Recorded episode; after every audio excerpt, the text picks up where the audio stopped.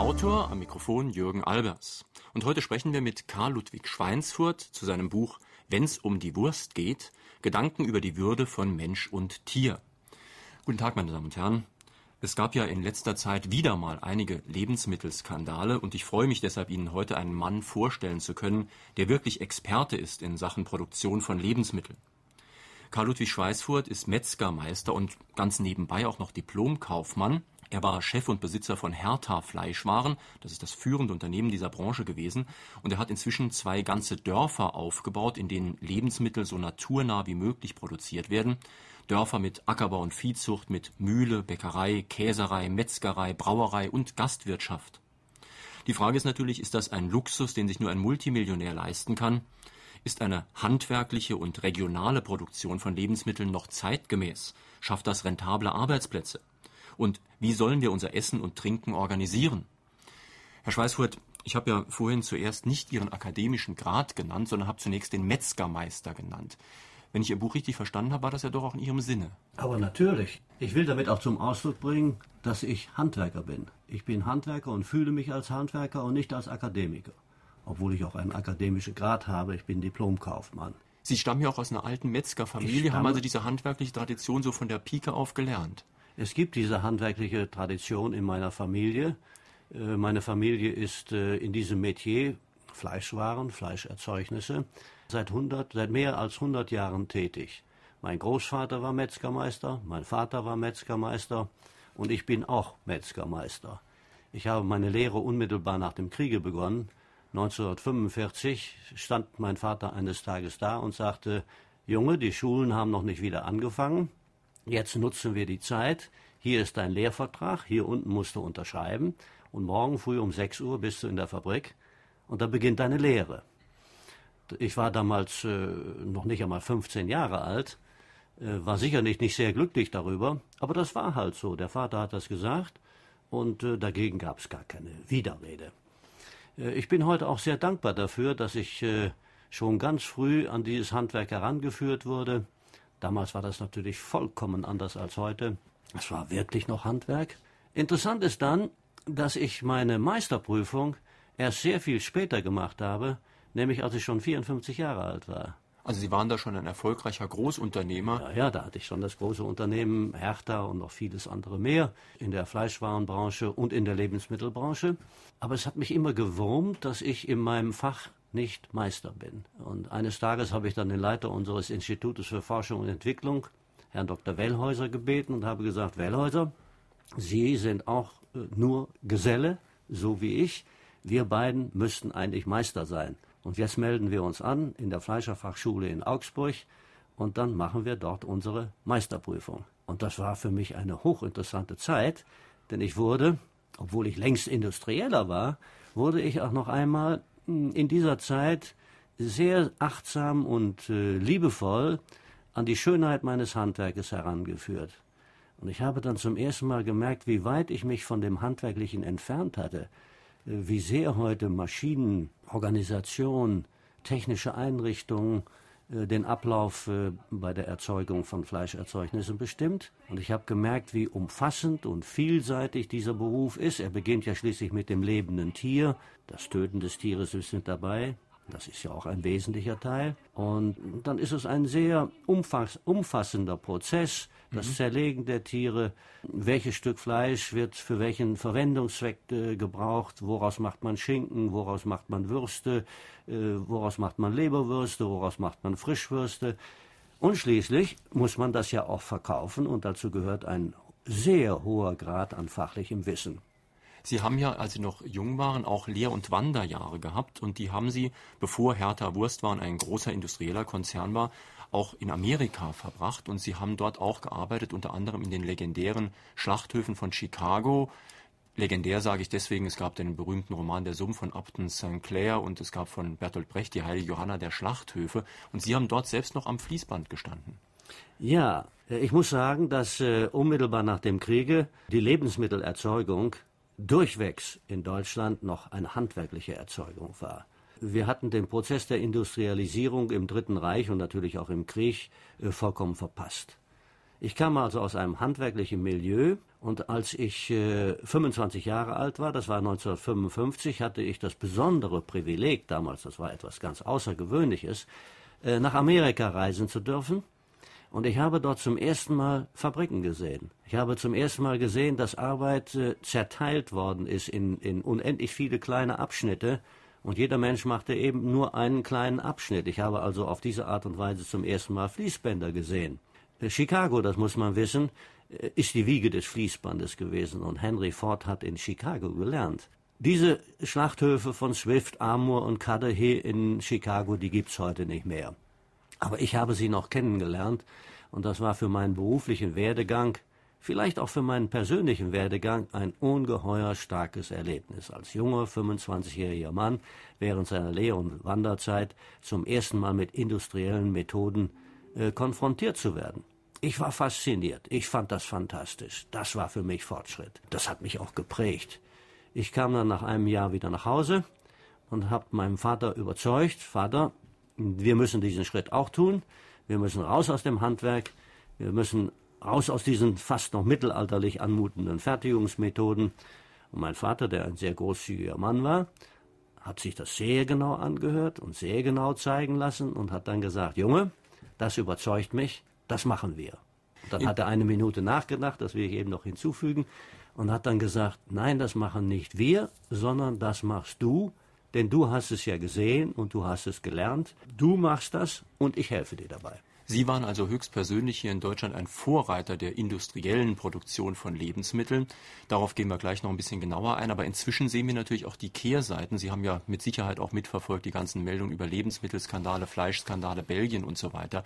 Können Sie uns vielleicht mal ein bisschen genauer erläutern, sind das wirklich sozusagen Betriebsunfälle oder sind es vielleicht doch auch logische Folgen eines bestimmten Systems der Produktion?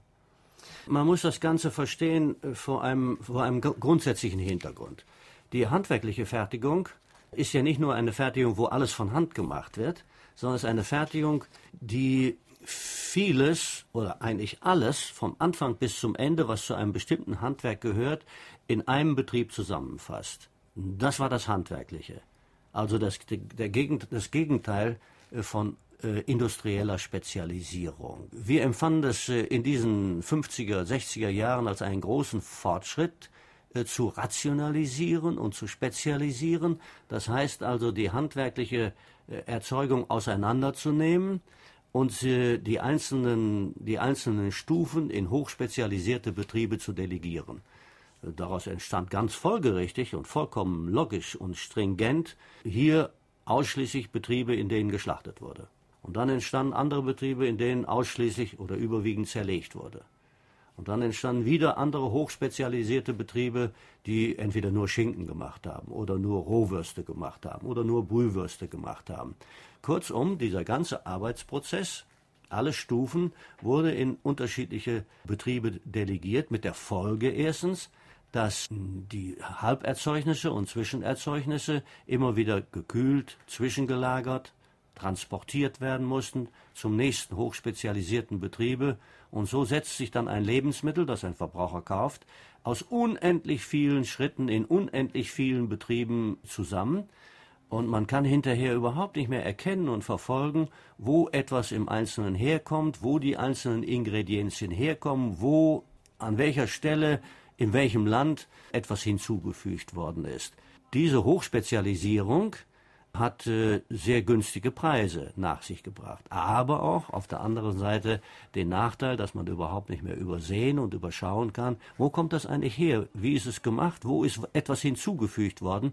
Das kann man am Ende an dem Lebensmittel nicht mehr erkennen. Und dazu kommt ja noch das System des Handels, der ja immer internationaler oder sogar globaler wird. Und wenn da noch ein scharfer Wettbewerb ist, dann ist natürlich die Gefahr, dass auch mal was unsauber im wahrsten Sinne des Wortes läuft, sehr groß. Ja, natürlich. Natürlich. Wir haben heute im, in der gesamten Lebensmittelwirtschaft einen totalen Wettbewerb. Der Handel konzentriert sich im Grunde auf äh, fünf, sechs, sieben Unternehmen. Da werden 80 Prozent der Umsätze gemacht. Da ist eine solche Marktmacht gegenüber den Herstellern. Und diese Marktmacht wird natürlich auch ausgenutzt. Wir haben totalen Wettbewerb. Und jeder kämpft gegen jeden. Und das führt natürlich dazu, dass in diesem entsetzlich harten Wettbewerb, wo es um jeden einzelnen Pfennig geht und die mhm. Möglichkeit, diesen Pfennig herauszuquetschen bei den Herstellern, oder der Hersteller tut das Gleiche wieder bei den, bei den Landwirten, das führt natürlich dazu, dass in diesem Überlebenskampf jeder gegen jeden natürlich der Boden leichter dafür da ist, etwas zu tun, was nicht erlaubt ist und was gegen die Regeln des Gesetzes und den Regeln des guten Handwerkes äh, verstößt. Und wem das Wasser hier oben am Mund, am, an der Nase steht, der tut dann möglicherweise auch etwas, was dann in den Bereich des Verbrechens hineingehört, wie wir das jetzt wieder bei den Dioxinskandalen erlebt haben. Und die Kontrollen sind natürlich außerordentlich schwierig ähm, bei den sehr vielen verschiedenen Stufen. Wie soll man denn das alles äh, äh, Stufe für Stufe in all seinen Facetten und Möglichkeiten kontrollieren? Ich setze heute diesem ein ganz anderes Modell gegenüber. Ich setze der Industrie wieder das Handgemachte gegenüber und den konventionellen Herstellungsmethoden konsequent ökologische Wirtschaftsweisen. Und der Globalisierung setze ich die Regionalisierung. Also es ist ein, ein vollkommenes Kontrastprogramm. Handgemacht, ökologische Lebensmittel aus der Region und für die Region. Das schafft dem Verbraucher gegenüber Vertrauen und Sicherheit und Überschaubarkeit. Meine Damen und Herren, wir sprechen heute Morgen mit Karl Ludwig Schweißfurt zu seinem Buch Wenn's um die Wurst geht. Untertitel Gedanken über die Würde von Mensch und Tier, ein Buch aus dem Riemann Verlag, Preis 36 Mark. Sie können anrufen und Fragen stellen unter der Nummer Saarbrücken 602 3456. Hören wir die erste Frage. Man hat eben gesagt, dass also diese Lebensmittelvergiftungen schon ganz gravierende Eingriffe in unser Leben nehmen. Was sagt der Autor dazu? Wie könnte man es vermeiden? Und was könnte man tun, um solche Sachen nicht mehr in Zukunft erleben zu müssen? Wissen Sie, Menschen sind natürlich keine Engel. Und äh, da gibt es immer wieder schwarze Schafe, die etwas tun, was nicht erlaubt ist. Das ist nun mal so, in, egal in welchem Lebensbereich. Die einzige Möglichkeit, die ich hier sehe, ist äh, kontrollieren, noch mehr kontrollieren, noch mehr kontrollieren. Denn das System äh, der Globalisierung und der Internationalisierung und der Spezialisierung werden wir ja wohl nicht mehr abschaffen können. Also bleibt nur der Weg von rigiden Kontrollen und das kostet natürlich unendlich viel Geld und das kostet sehr viel Personal. Wem das alles unbehaglich wird, und wir werden der nächste äh, Skandal in dem Lebensmittelbereich, der kommt so sicher wie das Armen in der Kirche. Wem das alles unbehaglich wird, der hat eigentlich nur eine einzige Möglichkeit. Er muss Lebensmittel kaufen, die aus dem ökologischen Landbau und aus der ökologischen Erzeugung stammen. Da kann er sicher sein, dass solche Dinge nicht passieren, weil es eben alles wieder unter einem Dach hergestellt wird, regional und zusammenhängend. Da hat, weiß er, wie die Lebensmittel zusammengesetzt sind, wie sie hergestellt sind. Da kann er sich darauf verlassen, abgesehen davon, dass es auch hier in diesem Bereich ganz strenge Kontrollen gibt. Wer das Wort äh, ökologisch oder biologisch benutzt, äh, muss sich sehr heftigen Kontrollen unterwerfen, damit auch der Kunde sicher sein kann. Sie schreiben in Ihrem Buch irgendwo, dass es eigentlich im Rückblick grotesk ist, dass Sie vieles eingeführt haben hier in Deutschland, was Sie heute am liebsten wieder abschaffen würden. Zum Beispiel haben Sie ja selbst in Amerika die ersten Supermärkte mit Selbstbedienung überhaupt gesehen. Das gab es damals in Deutschland noch gar nicht. Und diese Einführung von Supermärkten und Selbstbedienung hatte ja zur Folge, dass Lebensmittel portionsweise verpackt werden mussten. Sie wurden also noch viel anonymer. Das hat Arbeitsplätze gekostet, bei Verkäuferinnen zum Beispiel, hat aber auch das Ganze viel anonymer gemacht. Wie verkaufen Sie denn zum Beispiel in Ihrem Hermannsdorf die Lebensmittel?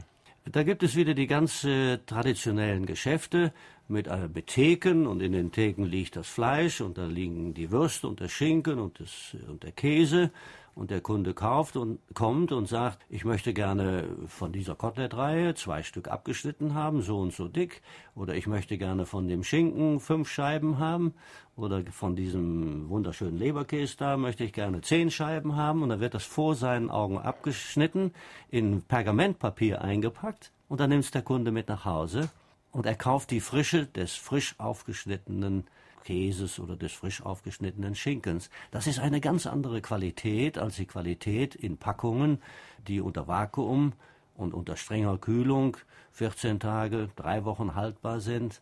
Das ist nicht mehr die gleiche Frische und die gleiche Qualität mit dem gleichen Geschmackswert. Das kann es auch nicht sein.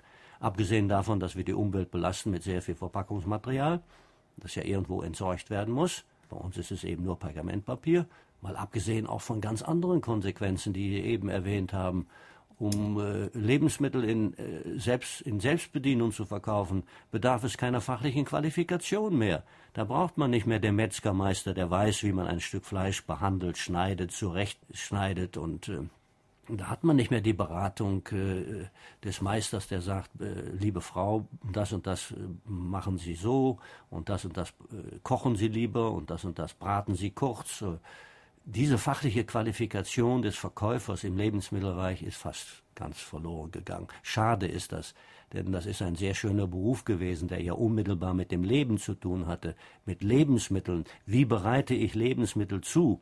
von denen ich mich ja schließlich ernähre, die ich mir einverleibe. Also dieser ganz wichtige Teil des Lebens mit all seinen umfassenden Kenntnissen und Möglichkeiten, der ist anonym geworden und äh, perfektioniert und, und, und, und in den großen Supermärkten weiß keiner mehr, wo die Lebensmittel herkommen, wie sie gemacht worden sind. Es ist folgende vollkommene Unkenntnis da. Das Personal in den großen Supermärkten räumen entweder die Regale ein oder stehen an den Kassen äh, und, und, und schieben das Paket über den automatischen Scanner. Hören wir noch einen Anruf, bitte. Wie stand oder steht es um die Qualität von Hertha-Erzeugnissen? Schwierige Frage, Sie sind ja nicht mehr der Chef.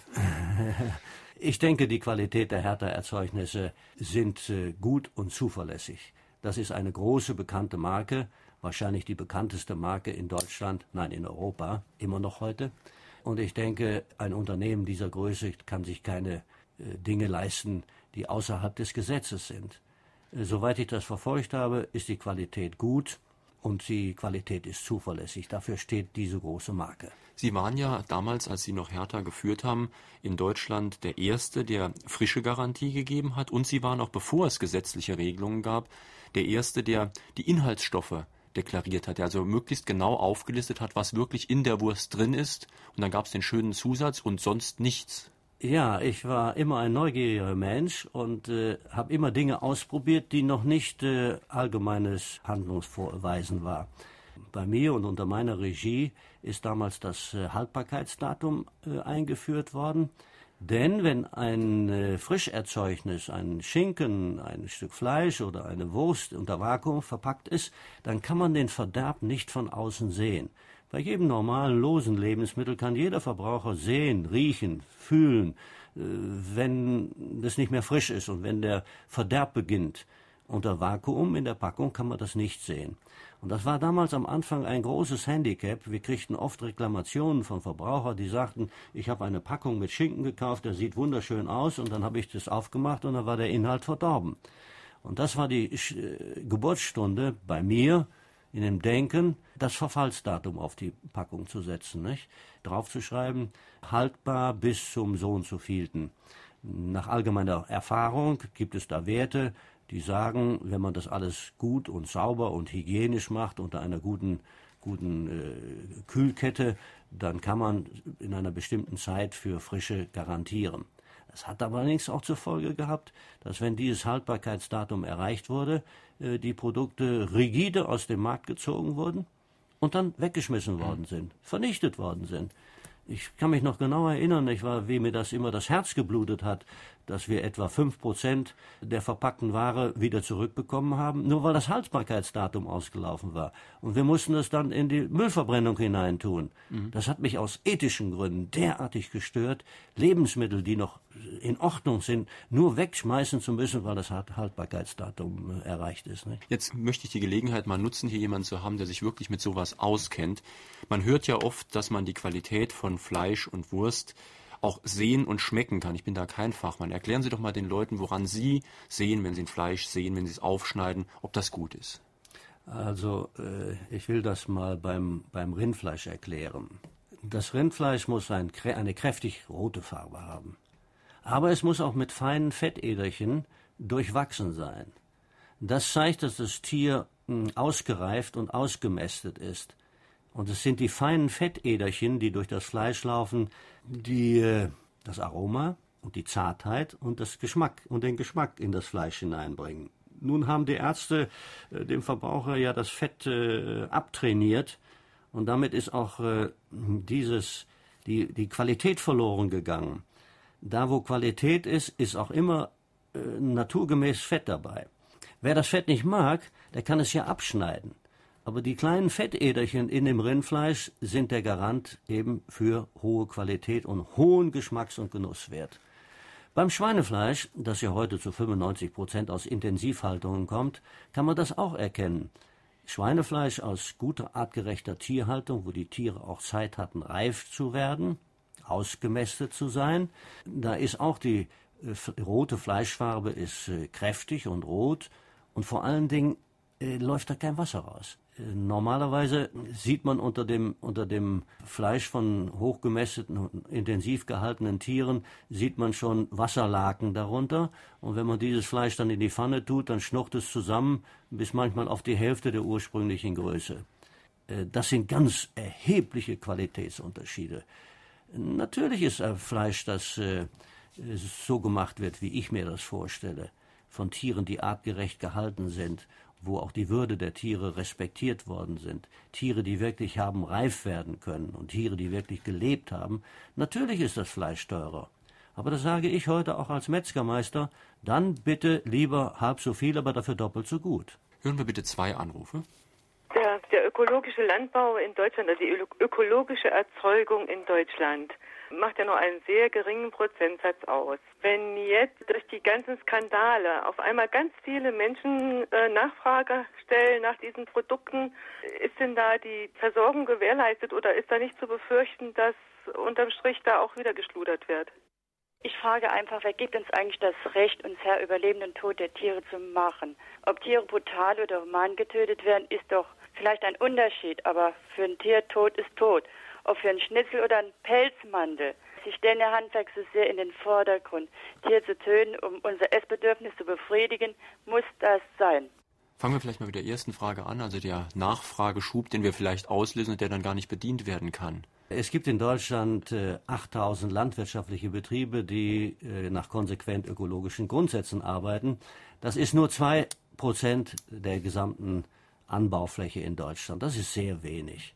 Zum Vergleich übrigens in Österreich, da ist es schon deutlich mehr als 10 Prozent. Und auch in der Schweiz ist es äh, 6 Prozent und mit steigender Tendenz.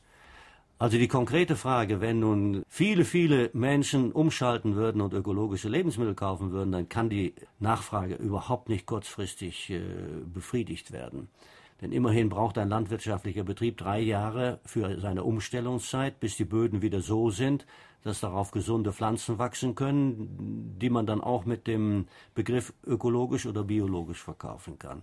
Und natürlich können auch die Kapazitäten bei der Be- und Verarbeitung, beim Brotbacken oder bei den Metzgern, kann ja nicht schnell ausgeweitet werden. Also die Nachfrage kann nicht kurzfristig äh, rasant äh, steigen.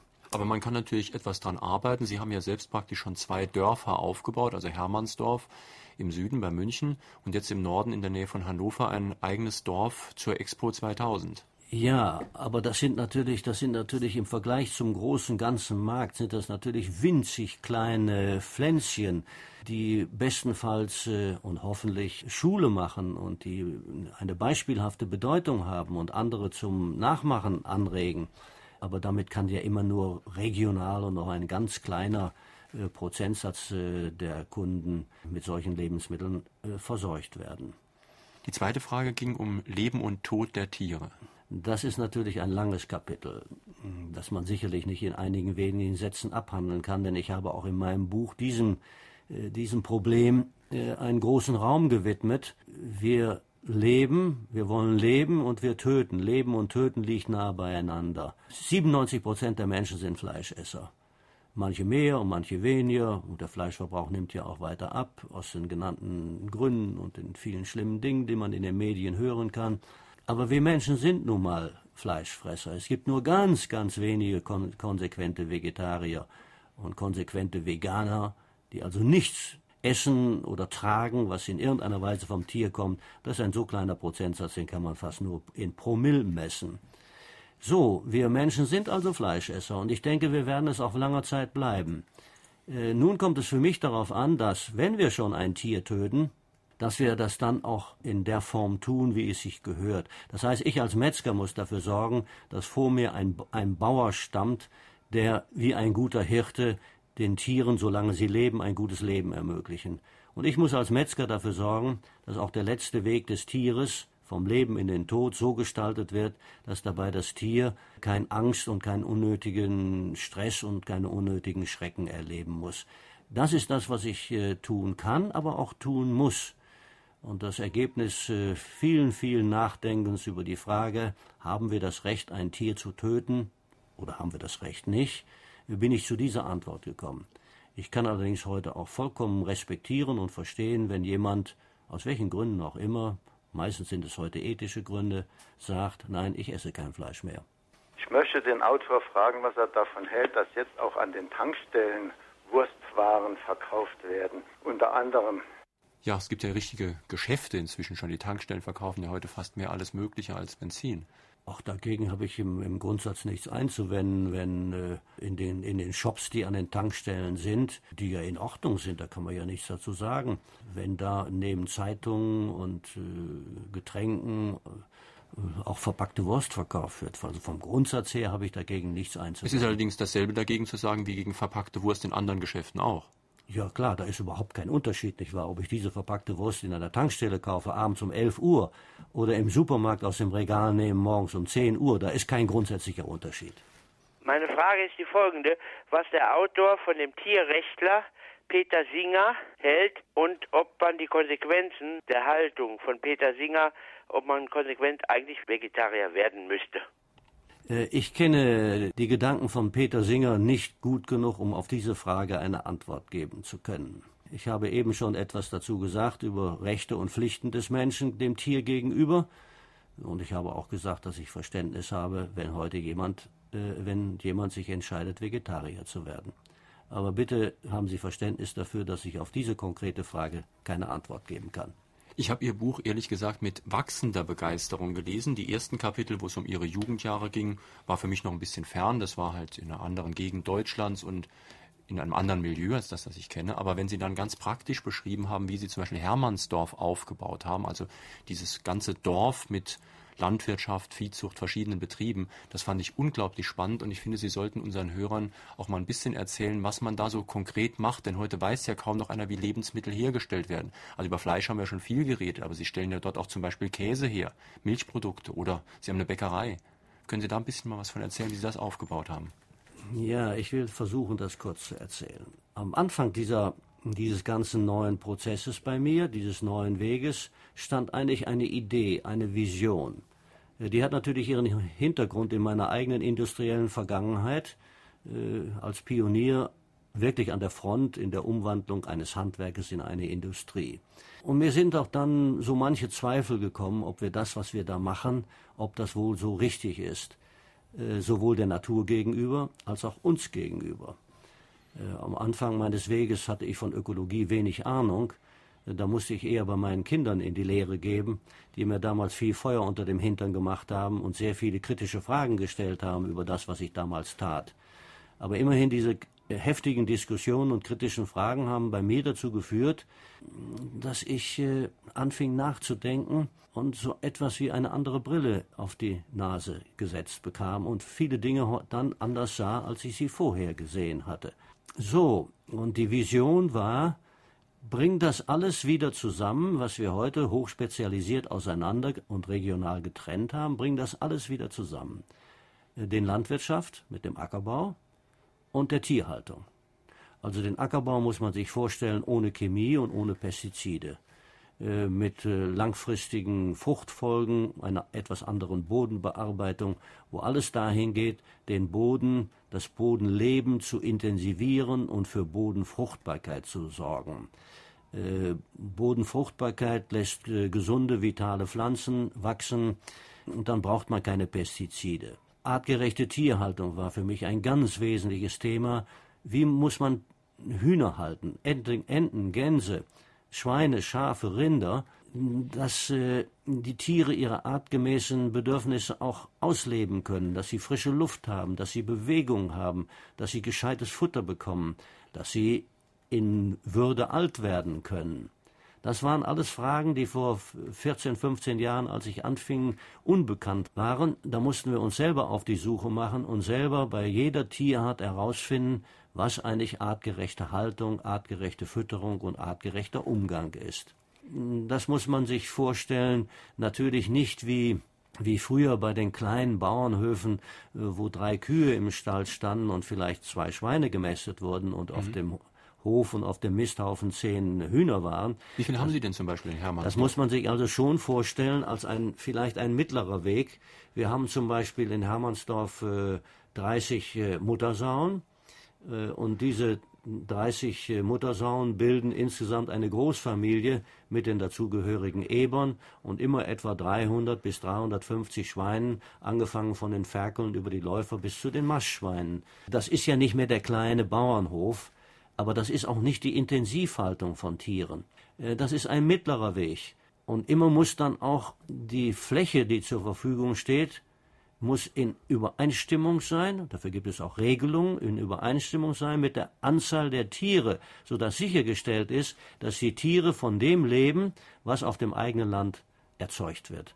Also nicht Futter von irgendwoher aus der ganzen ja. Welt. Nicht Futter, was irgendwo in irgendwelchen Futtermittelfabriken zusammengesetzt worden ist, Beispiel mhm. Dioxin, und wo da vielleicht, ohne dass es jemand gemerkt hat, äh, äh Altöle hinzugefügt werden. Nicht? Unsere Tiere leben nur von dem, was wir selber anbauen. Also Sie arbeiten streng regional auch nur für die Region. Das heißt, ich kann zum Beispiel Ihr Bier, das Sie dort brauen, Schweinsbräu, hier nicht bekommen, weil Sie nur für Ihre direkte Region arbeiten. Das ist natürlich insofern ganz toll, als dass natürlich Arbeitsplätze schafft in der Gegend, die auch nicht wegrationalisiert und nicht globalisiert werden können. Das sind sichere Arbeitsplätze. Ja, darf ich aber noch mal eben mhm. zum Beispiel äh, Hermannsdorf zurückkommen, damit das Bild auch rund wird. Also, und da sind jetzt also ökologisch erzeugte Pflanzen, da sind ökologisch erzeugte Tiere. Mhm. Und ich spreche bewusst von erzeugen. Da liegt das Wort zeugen drin. Ich will damit äh, bewusst machen, dass es nicht industrielle Produktion ist. So, dann braucht man natürlich auch die Bäckerei, die Metzgerei, die, die Käserei, die Brauerei, um mal die wichtigsten zu nennen, die die ökologisch erzeugten Pflanzen und Tiere umwandeln, verarbeiten in die Lebensmittel, die wir dann im, im Supermarkt kaufen. So, es gehört also dazu eine, eine Metzgerei, wo wieder alles unter einem Dach geschieht. Angefangen vom Schlachten über das Zerlegen, über das Wurstmachen, über das Reifen der Würste, alles unter einem Dach. Da wird nichts zugekauft, nicht von irgendwoher, da wird nichts hinzugefügt, wovon wir nicht wissen, wo es herkommt. Genauso ist es in der Käserei. Da sind eine Anzahl von Milchbauern um uns herum, die ökologisch wirtschaften. Die bringen uns äh, jeden Morgen die Milch und dann wird die Milch äh, bei uns, ohne dass sie erhitzt wird, noch unpasteurisiert, wird umgewandelt in, in die verschiedenen Käse, ob das Hartkäse sind oder ob das Camembert-Käse sind oder ob das Milcherzeugnisse sind.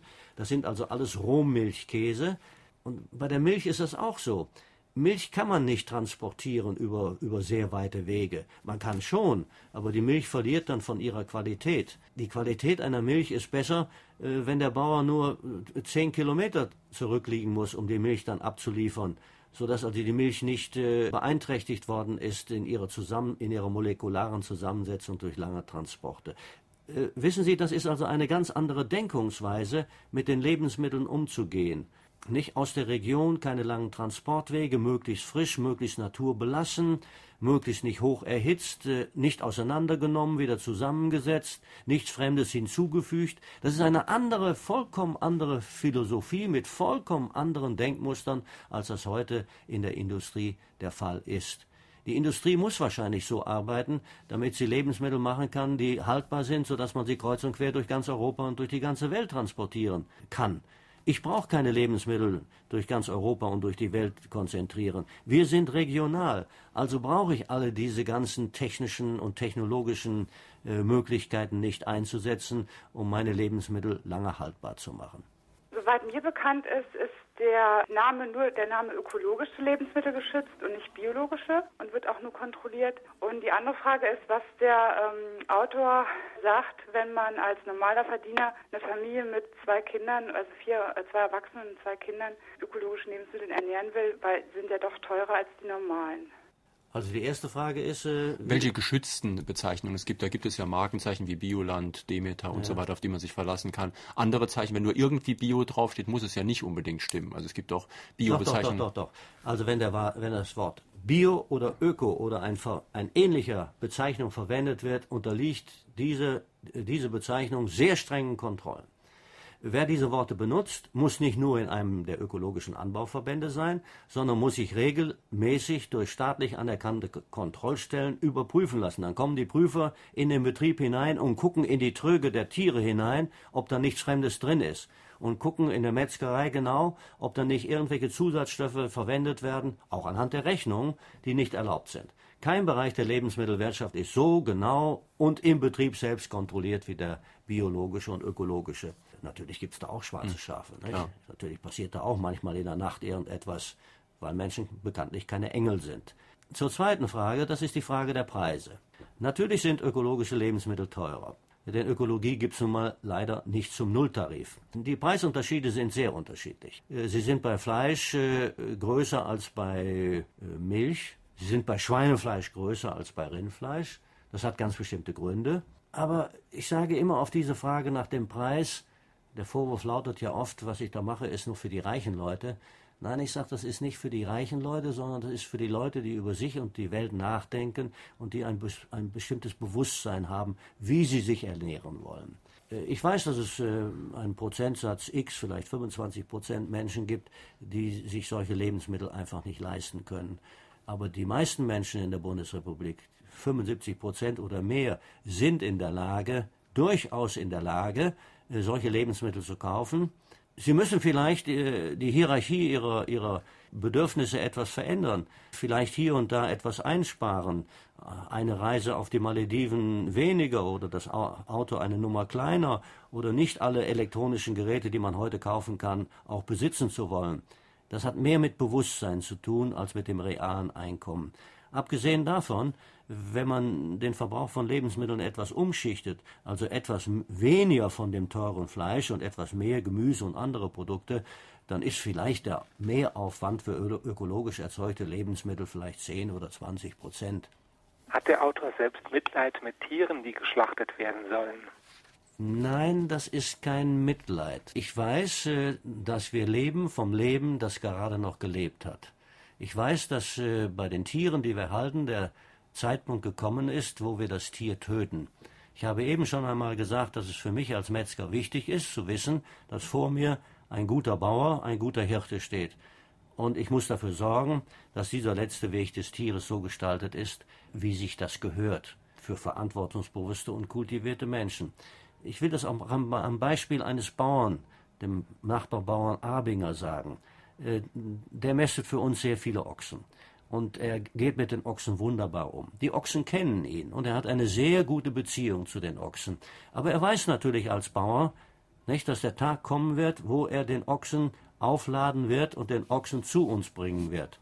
Aber er sagt, und das ist der große Unterschied, ich habe eine Verantwortung dem Tier gegenüber und diese Verantwortung nehme ich ernst bis zum letzten Augenblick. Er bringt das Tier, das Tier kennt ihn, er begleitet das Tier bis zum letzten Augenblick, dann übergibt er das Tier dem Metzger und er tut, was der Metzger tun muss. Und dann geht der Bauer Abinger, dreht sich um und geht, ohne, ohne Ressentiments, und da ist auch keine Romantik dabei. Er ist Bauer, er ist Tierhalter, er lebt davon und er weiß, dass auch dies ein Gesetz des Lebens ist. Sie haben ja auch schon geradezu kuriose Experimente gemacht, was Tiere betrifft. Zum Beispiel habe ich in Ihrem Buch gelesen, Sie haben mal ein richtiges Orchesterkonzert auf der Weide gegeben und das hat sich auf die Kühe gut ausgewirkt. Ach, das war mal solch eine verrückte Idee. Ich habe manchmal solche verrückten Ideen, die vollkommen gegen den Zeitgeist sind, äh, realisiert.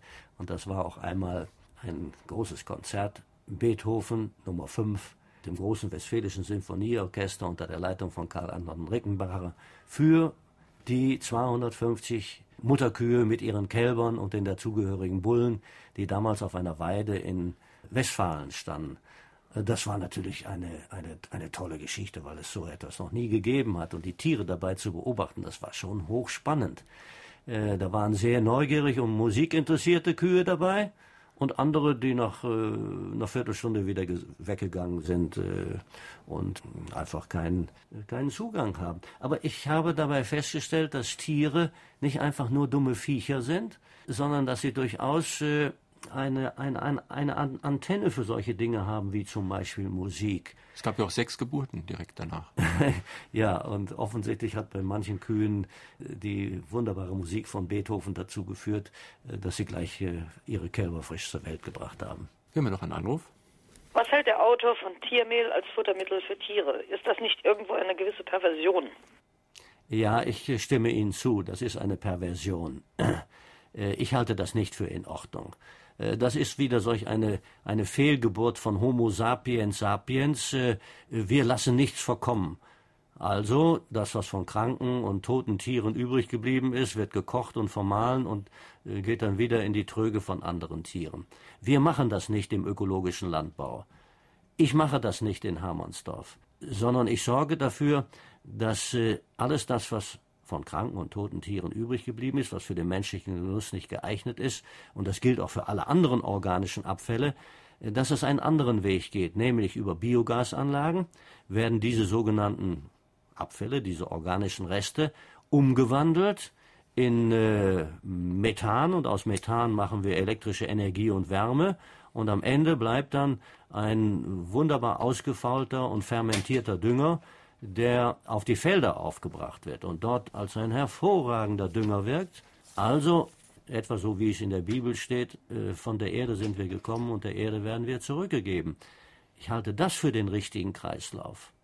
Es gibt ja viel Unsinn auf dieser Welt, der daher kommt, dass wir die Größe, die schiere Größe irgendwie fast anbeten. Und hier ganz in der Nähe in Kaiserslautern gibt es eine Schumacher-Stiftung für mittlere Technologien. Äh, Schumacher hat ja den berühmten Satz Small is beautiful, also klein ist schön geprägt. Und ich glaube, dass Sie mit dem, was Sie jetzt in Hermannsdorf machen, auch wieder ein bisschen auf diesen Weg zurückgehen. Ja, mich haben die Bücher von Schumacher, Small is Beautiful, haben mich sehr vor 25 Jahren sehr begeistert und sehr auch geprägt, glaube ich. Ich zweifle heute daran, dass die Methoden industrieller, hochspezialisierter, hochzentralisierter, globaler Wirtschaftsweise für die Erzeugung von Lebensmitteln richtig ist. Das ist ohne Zweifel ein großer Fortschritt bei allen technischen Gütern. Aber Lebensmittel sind nun einmal keine technischen Güter. Und ich denke, dass bei der Erzeugung von Lebensmitteln, Landwirtschaft, Lebensmittelverarbeitung, Lebensmittelhandel doch wohl andere Gesetze gelten, die nicht die von den Gesetzen der üblichen Wirtschaft doch wohl abweichen. Meine Damen und Herren, wir sprechen mit Karl Ludwig Schweinsfurt zu seinem Buch Wenn es um die Wurst geht, Gedanken über die Würde von Mensch und Tier. Das ist ein Buch aus dem Riemann Verlag, Preis 36 Mark. Und drei Anruferinnen bzw. Anrufer des Tages bekommen das Buch in absehbarer Zeit vom Riemann Verlag zugeschickt. Heute sind das Thomas Wolf aus Blieskastel, Achim Schreiner aus St. Ingbert und Susanne Heisel aus Püttling. Jetzt hören wir noch einen Anruf. Ich möchte gerne wissen, ob man heute aus Ihrer Sicht noch ohne gesundheitliches Risiko Fleisch und vor allen Dingen Wurst essen kann. Die Frage ist schwer zu beantworten. Ich denke im Grundsatz ja. Ich denke nicht, dass man, äh, wenn man heute Fleisch isst, selbst wenn da beim Futter Dioxin beigemischt äh, worden ist, dass man äh, sofort gesundheitliche Probleme bekommt. Ich glaube nicht, dass man äh, unmittelbar krank wird. Dafür sind unsere Lebensmittel auch zu gut kontrolliert. Wir haben ja eine umfassende Lebensmittelüberwachung, die dafür sorgt, äh, dass bestimmte Regeln und Normen in der Zusammensetzung eingehalten werden. Wir dürfen ja auch nicht vergessen, dass wir heute eine um ein Vielfaches bessere Hygiene haben und eine viel bessere Kühlkette haben, als das noch vor 30 oder 50 oder gar 100 Jahren der Fall ist. Also insofern sind unsere Lebensmittel durchaus sicher, immer abgesehen von solchen Ausreißern. Ich denke, die nachteiligen Wirkungen von den industriell hergestellten Lebensmitteln und ich glaube, es ist mir gelungen, den Unterschied klarzumachen zwischen mhm. den industriellen und den äh, handwerklich, regional und ökologisch hergestellten Lebensmitteln. Ich denke, die, die Wirkung ist eine Langzeitwirkung. Lebensmittel heißen ja in der deutschen Sprache Lebensmittel, weil es wohl offensichtlich etwas mit dem Leben zu tun hat. Lebensmittel sollen Leben vermitteln, also müssen Lebensmittel selber lebendig und lebensfördernd sein. Nun weiß man aber allgemein nicht, was denn eigentlich das Leben ist. Ich weiß das auch nicht und die Wissenschaft weiß das auch nicht und das Leben kann man nicht messen, zählen und wiegen, wie man Eiweißfette oder Kohlehydrate messen, wiegen oder zählen kann. Äh, für mich hat Leben etwas zu tun mit der Unversehrtheit äh, der Lebensmittel. Das heißt, so nah an der Natur, so natürlich wie möglich, so naturbelassen wie möglich, so wenig hinzugefügt wie möglich, so wenig auseinandergenommen wie möglich. Also, wenn man eine Vorstellung von dem Leben in den Lebensmitteln entwickelt hat, dann geht man ganz anders heran in der Landwirtschaft und der Lebensmittelerzeugung und sorgt dafür, dass Stufe für Stufe bei jedem Schritt dieses Leben, dieses unsichtbare Leben geschützt und bewahrt wird bis in uns hinein. Und ich halte das eigentlich für den wichtigsten Unterschied zu den konventionellen Lebensmitteln heute. Und die Wirkungen sind Langzeitwirkungen. Nicht? Dieses Leben ist das, was in unserem Körper das allgemeine Immunsystem, die allgemeine Vitalität äh, intakt hält, bis ins hohe Alter hinein. Ich denke, wir essen heute zu viel und wir essen heute zu viel tote Nahrung. Und äh, die Ergebnisse kann man ja allen halben sehen mit den dicken und verfetteten Menschen. Von Tag zu Tag wird das mehr und alle möglichen Krankheiten, äh, die heute Ärzte konstatieren und die meiner Meinung nach darauf zurückzuführen, dass wir immer mehr und mehr tote Nahrung essen. Herr Schweißwald, ich möchte noch mal kurz auf das Thema Arbeitsplätze eingehen. Ihr Vater war noch ein richtig patriarchalischer Großunternehmer, Sie waren auch Großunternehmer. Inzwischen sind Sie kein Großunternehmer mehr, aber Sie unternehmen noch sehr viel und Sie schaffen ja dadurch heute auch Arbeitsplätze. Ja, das ist ein ganz wichtiger Aspekt. In der Industrie werden ja Arbeitsplätze reihenweise wegrationalisiert. Jeder Handgriff, der heute von einem Menschen gemacht wird, wird morgen oder übermorgen von einer Maschine oder von einem Roboter übernommen. Das gilt auch für die, für die, für die Schlachtstraßen, für die Zerlegebänder. Auch die Fleischwarenfabriken sind heute äh, menschenleer. Ich biete hier einen, einen dritten Weg, der nicht mehr altes Handwerk ist, das Plackerei war und auch nicht Industrie ist, sondern ein Weg dazwischen. Handwerk auf sehr hohem Niveau. Handwerk äh, mit all der Technik, die notwendig ist, um schwere körperliche Arbeit zu erleichtern. Aber meine Handwerker in meinen Metzgereien müssen alle Tätigkeiten machen können. Sie können den ganzen Vorgang vom Anfang bis zum Ende überschauen. Äh, sie wissen, was sie da tun, weil sie den ganzen Prozess von Anfang an schrittweise nachvollziehen bis zum Ende. Wie viele Leute arbeiten denn so in Hermannsdorf und Umgebung, grob geschätzt? In Hermannsdorf mit allem sind äh, deutlich mehr als 100 Menschen beschäftigt. Dabei sind nicht alles Vollarbeitskräfte. Aber das sind in ihrer Weise hochqualifizierte Arbeitsplätze. Das sind Handwerker. Das sind Handwerker, die wieder stolz sind auf ihr Handwerk. Die wieder stolz sind darauf, was sie alles gemeinsam in diesem handwerklichen Prozess äh, machen. Und die stolz sind, wenn es gut gelungen ist, aber die auch traurig sind, wenn es einmal daneben gegangen ist. Was halten Sie vom Fleisch vom Saarlandwirt? Und würden Sie Fleisch essen, Hackfleisch zum Beispiel, das 4,99 Mark kostet und Koteletts, die kaum teurer sind? Das habe ich nicht verstanden. Den Saarlandwirt können Sie ja nicht so genau kennen, da Sie aus Bayern kommen. Aber würden Sie Hackfleisch essen, das 4,99 Mark kostet? Ich weiß nicht, ich kenne die Preise nicht so genau, vielleicht kennen Sie sie. Oder ein Kotelett, das kaum teurer ist. Nein, das würde ich nicht kaufen. Ich persönlich würde das natürlich nicht kaufen. Ganz klar, die Antwort kann gar nicht anders sein. Denn ich weiß natürlich, dass das Fleisch von einem, dass das Kotelett von einem, das 4,99 Mark kostet, natürlich von einem Tier stammt, das in der Intensivhaltung gehalten worden ist. Und ich möchte kein Fleisch essen, das in Intensivhaltung gehalten worden ist. Was Sie heute tun, ist ja eigentlich kleine Inseln schaffen. Ich lese mal die letzten Zeilen Ihres Buches vor. Da steht, vielleicht sind wir eines Tages glücklich und dankbar, auf die natürlichen Inseln zurückgreifen zu können, wenn sich der breite Weg als Irrweg erweist, wenn wir erfahren müssen, dass wir uns doch zu weit von der Natur entfernt haben, vielleicht dann, wenn es wirklich um die Wurst geht, was ja auch der Titel Ihres Buches ist. Nun haben Sie ja in Hannover schon die zweite Insel, das zweite Dorf sozusagen aufgebaut. Sind Sie eigentlich zufrieden mit dem, was Sie bis jetzt erreicht haben? Also dieser Satz ist vor allen Dingen äh, auf die Gentechnologie gemünzt, die ja mit äh, unaufhaltsamen Schritten kommen wird.